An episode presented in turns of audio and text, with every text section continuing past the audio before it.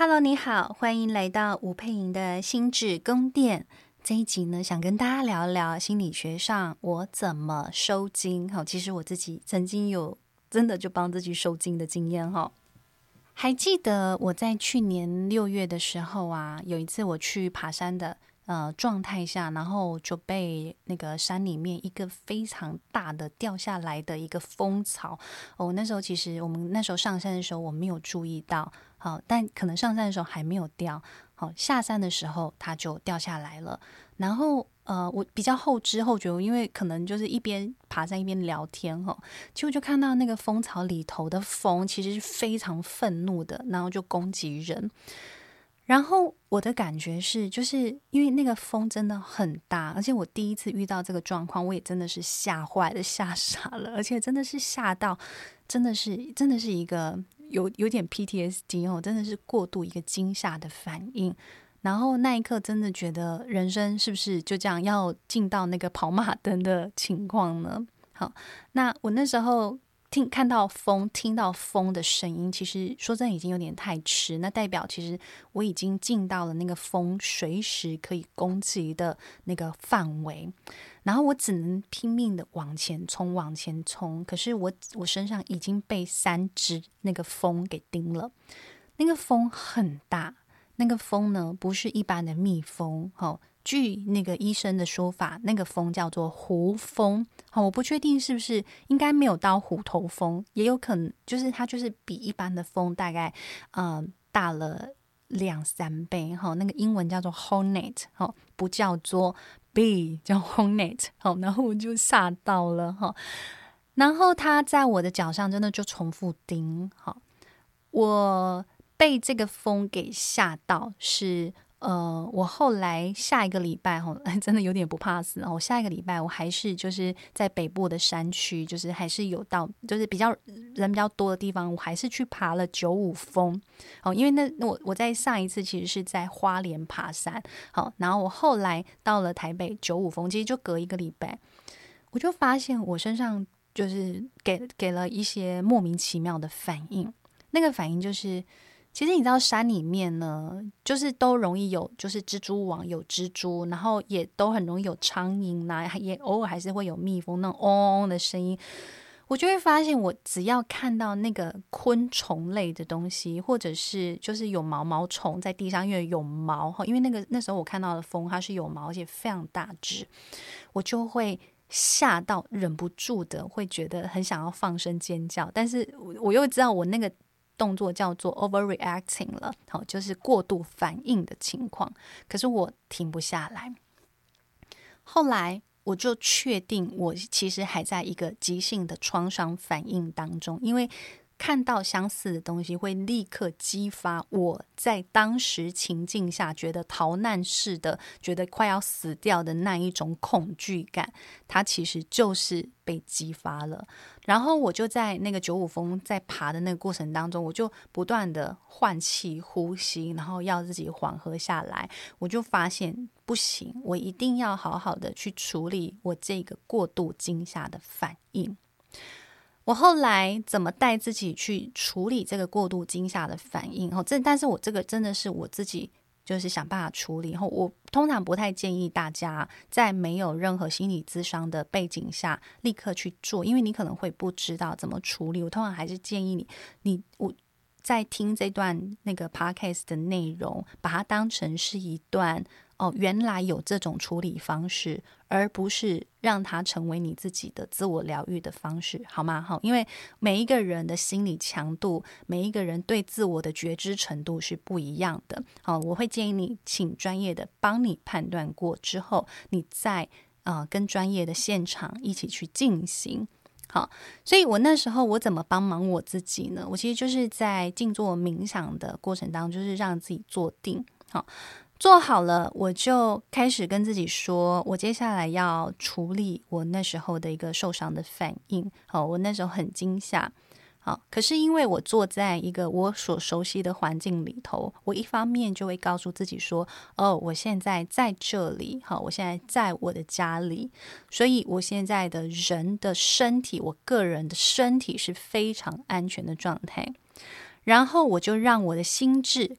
摆荡哦，就是说我身体在这里，可是我心智呢可以摆回去。那时候在花莲的山里头，再重新的让画面在我的心里头重演。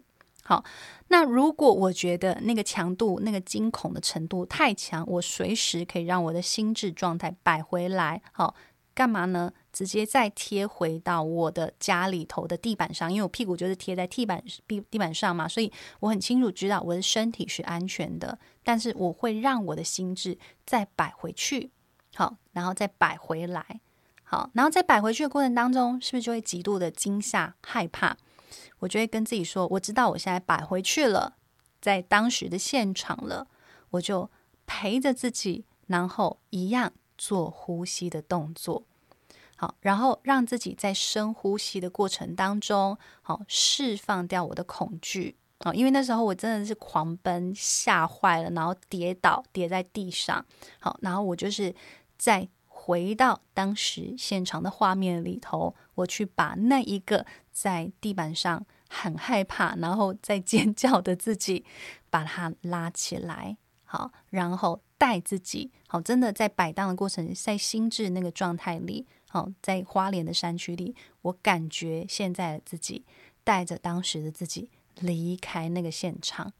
好，这个是我曾经带领自己的一种状态哈。可是这是一个，这是一个过程。可是另外一个，就是当我在回到当时那个现场的时候啊，你会感觉真的身体有一种很奇妙的知觉，就是开始觉得抖，就是会抖动，而且是那种就是恐惧的冷的抖动。然后会从你的整个根部这样子窜上来，你会觉得整个脚都在发软，然后呃，然后身体就是有一种冷冷的发软的感觉。我觉得这个感觉是非常有趣。其实这是一个人面对恐惧最直接的生理反应，很诚实的。而这个很诚实的生理反应，我也没有排拒它，我也没有拒绝它，我就是让自己的身体真的就抖。然后感觉那个冷，然后一样在那个抖跟冷的过程当中，我觉得它就是爬满了我全身之后，我再放开它，我就让它来，好，让它走，我没有拒绝它，我也没有抓住它，等等的，然后就让它自然而然，好，从我的呼吸之间就看着它升起，看着它释放。这是一个非常有趣的状态，它让我重新去反思一件事情是：其实我们生命里头真的会经历各式各样大大小小的恐惧的呃状态或事件。可是因为我们在一个呃现代化的社会里，好，所以我们基本上都不会让自己很就是害怕到发抖的那个情况展现出来。可是其实有时候啊，情绪哈，这种恐惧的情绪。它有时候，如果透过身体的颤抖释放，它可以快速、大幅的消化你的恐惧在你的心里发生的状态。好，所以你知道，有时候真的就是，如果你想起这件事情，你还在发抖，好，你甚至稍微抖动一下你的身体，然后跟自己说没关系，发抖是可以的。好，就是真的要在安全的环境下，哈，就是跟自己说发抖是可以的。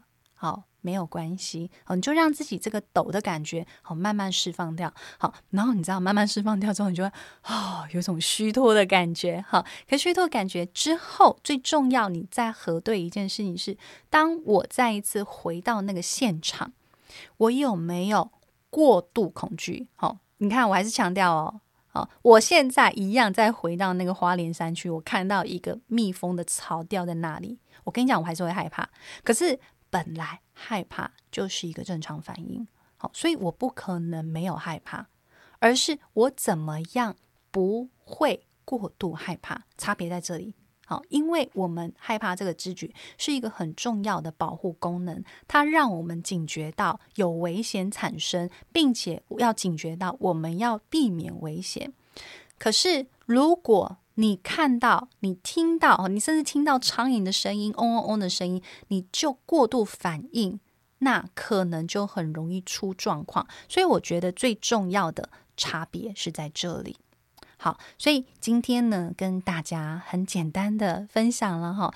呃，我我通常建议大家，你们就知道有这样子的方法。好、哦，可是真的还是找到专业的人陪你一起来进行，好，那你才能够真正的掌握你是否真的帮自己收惊了。好，那呃，这就是我今天想跟大家说的。面对恐惧，其实恐惧它有恐惧它的结构，啊、恐惧它的生理反应。好，如果我们真的都懂了这个结构跟生理反应，我相信你其实，在真的面对跟处理自己的恐惧的时候，就不会有这么多的误解，然后这么多对自己的挫败感了。好，我想我们今天吴佩莹的心智宫殿就跟大家分享到这里喽。如果你喜欢的话，欢迎你帮我们五星好评喽。好，然后也可以分享给你需要的朋友。我们下次见喽，大家拜拜。